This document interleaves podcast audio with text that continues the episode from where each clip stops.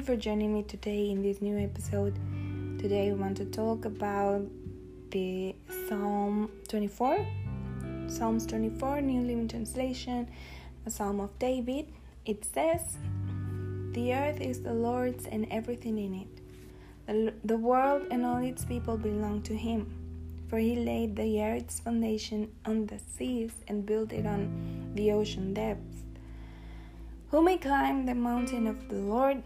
Who may stand in his holy presence?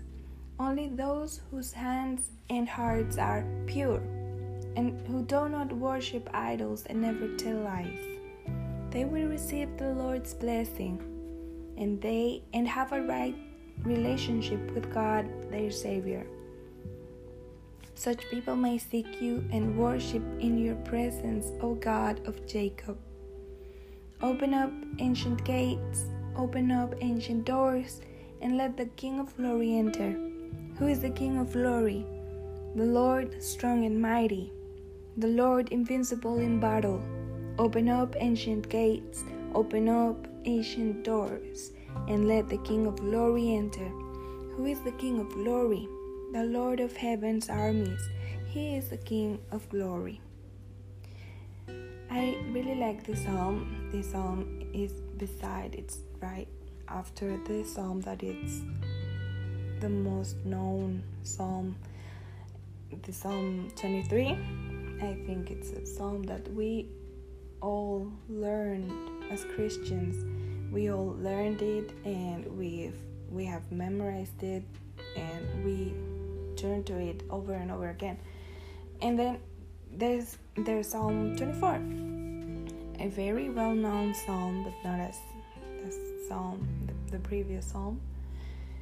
And this psalm was probably written when King David was trying to bring the Ark of Covenant into Jerusalem.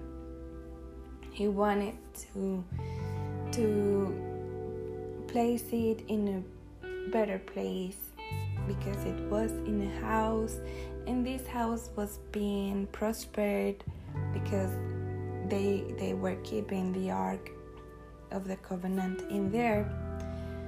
Because the first time that they tried to move the ark they moved it in a way that wasn't God's way. It was the way of the of their enemies. When their enemies tried to return the ark they used a car and a car that was pulled by by animals and they tried to to use the same way as their enemies to move the ark. And when they tried that way as we know it almost fell. The ark almost fell. And when it was about to fall a priest reached out and stopped the ark. And when it he touched the ark, he instantly died because this was not the right way of moving moving the ark. The ark was not nobody could touch it. They had to use some bars that would sustain the ark and they would carry it on their shoulders. And the bars would sustain the ark and they would hold the bars and they would sustain it, and move it by several priests or, and Levites. But but when the first time the first time that they tried to move the ark, they couldn't turn, uh, take it to the place to the to Jerusalem because a, a person died, and when he died, the king left the ark in a house in, in with a family that kept it and when he saw that this family was prospering and that God was was prospering this family he saw as he saw it as um, as a sign that God would prosper the the travel the the movement of the ark from one place to another. So when they were trying to move the ark to Jerusalem, they now moved it in a right way, in the way that God told them in the first uh, time that it was created. This ark was created in the time of Moses and Aaron, and they learned how to tra- transport it, where when how to carry it from one place to another. So the ark was being moved and it was probably going to enter Jerusalem. And now that it was going to go into Jerusalem, they this was probably one psalm that was created in that moment in that place and they moved it from from that house into Jerusalem and and they were probably singing this while they were they were carrying it. And the first thing that we find in this psalm is the character of God or the omnipotence and and his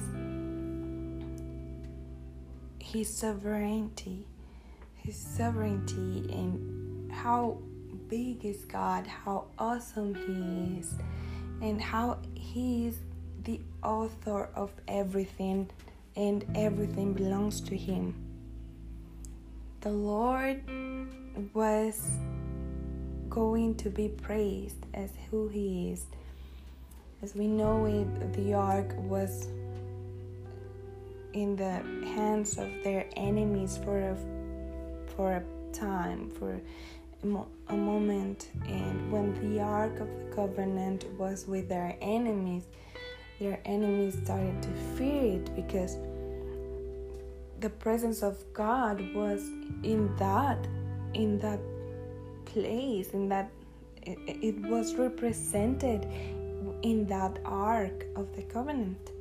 So when the ark of the covenant was in the land of their enemies in Philistia, they they started to fear it because these idols started to fall and to fall before the presence of God. They it, their their idols started to fall and and were going to be destroyed if they kept it in their in their temples. And then the people started to to suffer from different plagues. So they returned it into into Israel. They they put it in, over a carriage and and the carriage was led by untrained animals. And they knew that this these were cows that had had no training and these cows were going probably to stay in the in the land in their land. So they said well let's put the ark of the covenant in there and those animals will do what they can with it.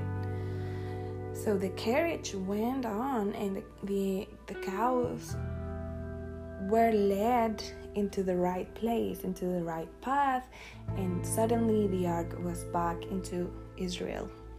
But it was not yet in Jerusalem, so the first time that they tried to move it into Jerusalem, they weren't weren't doing it the, the, the right way, the Lord's way. They were doing it the their enemy's way. And as I said before, this wasn't right. It was a mistake and something horrible happened. And now they knew that that wasn't the right way. Now they knew that they had to carry it, but also they had the right mindset and they were singing and praising God and worshiping Him because of His goodness, His greatness. The Lord is above everything.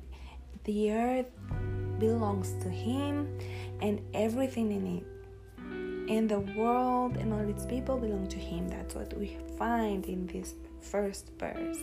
They now had the right the right mindset, the right the right state of mind, the right state of worship. And they acknowledge this and they say he founded the earth they they were now they were aware of who God is and and what the Ark of the Covenant represented. So now they were aware they were doing it the right way over their shoulders. The priests were carrying it over their shoulders and they and they will go into the tabernacle and put it in the holy place, in the holiest place. And now they were aware of the sanctity and the and the purity of this of this uh, what this represented. And they were walking. And when they were walking they, they asked this who may climb, climb the mountain of the lord who may stand in his holy place as we know in the old covenant there was one time that the high priest was allowed to go into the holy place. And when he made a sacrifice, and they made this sacrifice in a way that it was consumed this this sacrifice for the people for all the for all the people of Israel was offered to God and then they would enter into this the, the sacred place the holy place and one day uh, a year one one day in the year they would enter in in this place and they would offer God the sacrifice or the blood of the sacrifice and this was so the sins of the people would be forgotten, would be forgiven, and would be the, the people would be able to please God. And we find that there there was so there was only one way to go into this holy place it says that only those whose hands and hearts are pure, who do not worship idols and never tell lies. We find that the high priests were in danger when they entered this place because they had to be pure, they had to be clean, and they had to to be saints. They had to be holy. And there was very difficult rituals they, there were very difficult rituals that they had to follow to become holy to become pure and they cleansed themselves and they would go into these rituals, do these rituals, and then they will be able to enter this place one time, only one time in the year, through the year. And then when they went in there, they would probably die if they weren't if, if they weren't holy if they were into that place and they were unholy, if they were impure, they would die. So it was very difficult for them to do this one once a year. And it says here that there were very very a lot of rituals that they had to to do and they had to have a pure heart, clean hands, and they should never tell lies. And we we know that this is very hard to achieve as humans because humans are are really are, are fallen are they we have a fallen nature. But this part that a person that never tell lies it's a person that is always telling truth before the lord. That's always before the lord and telling him lord i'm not pure but you are. I'm not clean but you are you can clean my heart you can restore my soul you can restore my heart and it says they will receive the lord's blessing and have a right relationship with God, their Savior. A person that knows that only God can save them, only God can forgive them, only God can make their hearts pure. It's a person that will have the Lord's blessing and will have a right relationship with Him. Because these kind of people seek the Lord. These, these people are always worshiping God, are always in God's presence, are in the presence of God. And it was very hard, but it, it was something that was available to them. This kind of relationship was available to them. So that's how they could be pure, they could have clean hands. Not only clean ex- exterior exterior cleanness but also in their interior in their hearts and would speak the truth in their hearts with the Lord. And they would acknowledge that the Lord was the one that was their Savior and that could purify them and could ha- give them a right place before Him, before God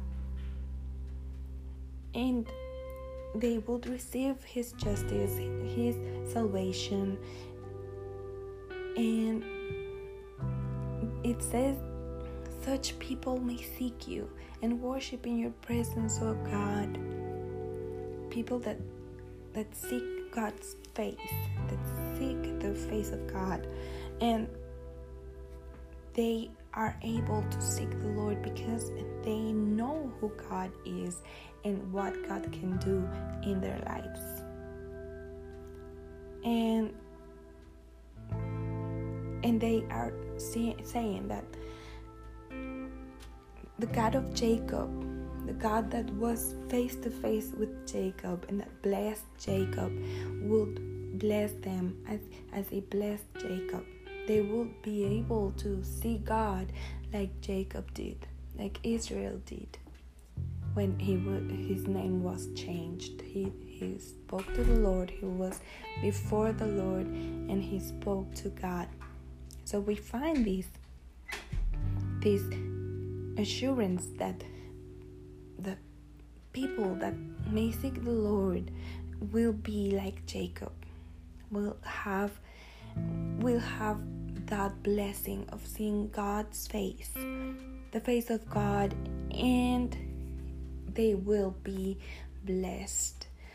They will have salvation. Their soul will be changed like Jacob's soul was, like Israel was. His name was changed and, he was he became Israel. Jacob became Israel and if we find this. And now they enter into the city and it, it start it starts saying open up ancient gates open up ancient doors and let the king of glory enter and i've always wondered what does it mean open up ancient ancient gates open up ancient doors. What does it mean? And it oh, sometimes this word um, and these these words in Hebrew are referring to people themselves to to ourselves and maybe these gates aren't just gates maybe these doors that are the, the, the doors of the city the gates of the city could also mean people and could also mean hearts. And then they are telling them you have to have dignity, you have to be reverent, to have reverence before the Lord, the King of glory. Who is the King of glory? The Lord, our God Almighty. And He will enter, He will. He will be your king again. He will become your savior, your protector. And now we have this this question, right? Who is the King of Glory? It asks twice. And he is the Lord of Heaven's armies. We are not aware of how big these armies are, but it it is a big army. And we will probably never be aware of how big God God's armies are. We are probably never going to realize how protected we are. But God is always fighting against our enemies, against everything that is trying to destroy us. And God wants us to know that He, the King of glory, He, the Lord of heaven's armies, is on our side. And He wants to be our King, to be our Savior, and to be our protector. And we only have to let Him enter our hearts and be the the, the governor, be be the king of our lives. And it may not be easy to let Him do what He wants in our lives. Sometimes we want to take take control and we want to do things our own way. Sometimes it not it is not the right way. So let's let let's trust the Lord and let Him do what He wants because He is the Lord of everything. He knows what is best for us, what is better. And He will do what is the right thing to do with our lives. And we don't know if it is going to be hard or difficult for us, but the Lord knows what He is doing. So let Him be the King and let Him take control we will have the Lord of armies, the King of glory on our side, guiding us, protecting us, and taking control of everything in our lives. And I think that is some beautiful promises that we find. That is the best that we could do. That is the best promise and the best thing that we could do. Let God be our King. Let the King of glory be our King. Reign in our hearts. Let Him take control. Let Him be the King. Let Him reign. And we will see His glory. We will see his hand working and his armies fighting for us. Thank you for listening to my thoughts and some um, studies that I have done on this psalm. I really liked some co- good commentaries about this psalm, and you will find better things if you go deep into it. And I, I hope you will. As a reminder, if you're trying to study in, in the biblical languages, you may find different versions in different different languages and if you are looking in Catholic versions and Bibles in Hebrew, you may find different chapters.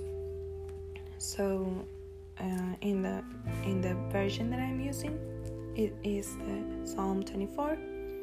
And if you're going to look into another version, you may find it in a different chapter, but it is somewhere before or after because we have different numbers in the chapters. We we divide it differently. So thank you for for listening. I encourage you to do your research and do your own studies and reach your own conclusions your own thoughts your own opinion. And i hope this was blessing. And thanks for listening again. God bless you and see you in the next episode. Goodbye.